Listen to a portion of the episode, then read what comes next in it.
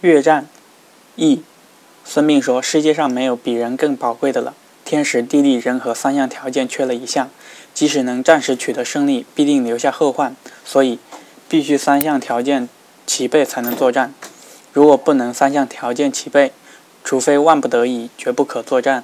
能够把握时机出战，可以一战得胜，不必让士兵打第二仗。没有计划去作战，却又取得了小胜利，那是由于天时符合。”孙膑说：“打十仗能取得六次胜利，那是掌握了星辰变化的规律；打十仗能取胜七次，那是掌握了太阳运行的规律；打十仗能胜八次，那是掌握了月亮运行的规律；打十仗能取得九次胜利，那是打十仗能取得十仗胜利，那是因为将领善于用兵，而士兵的素质素质又胜过于敌军的缘故了。不能取胜的情况有五种。”这五种之中，有任何一种都不能取胜。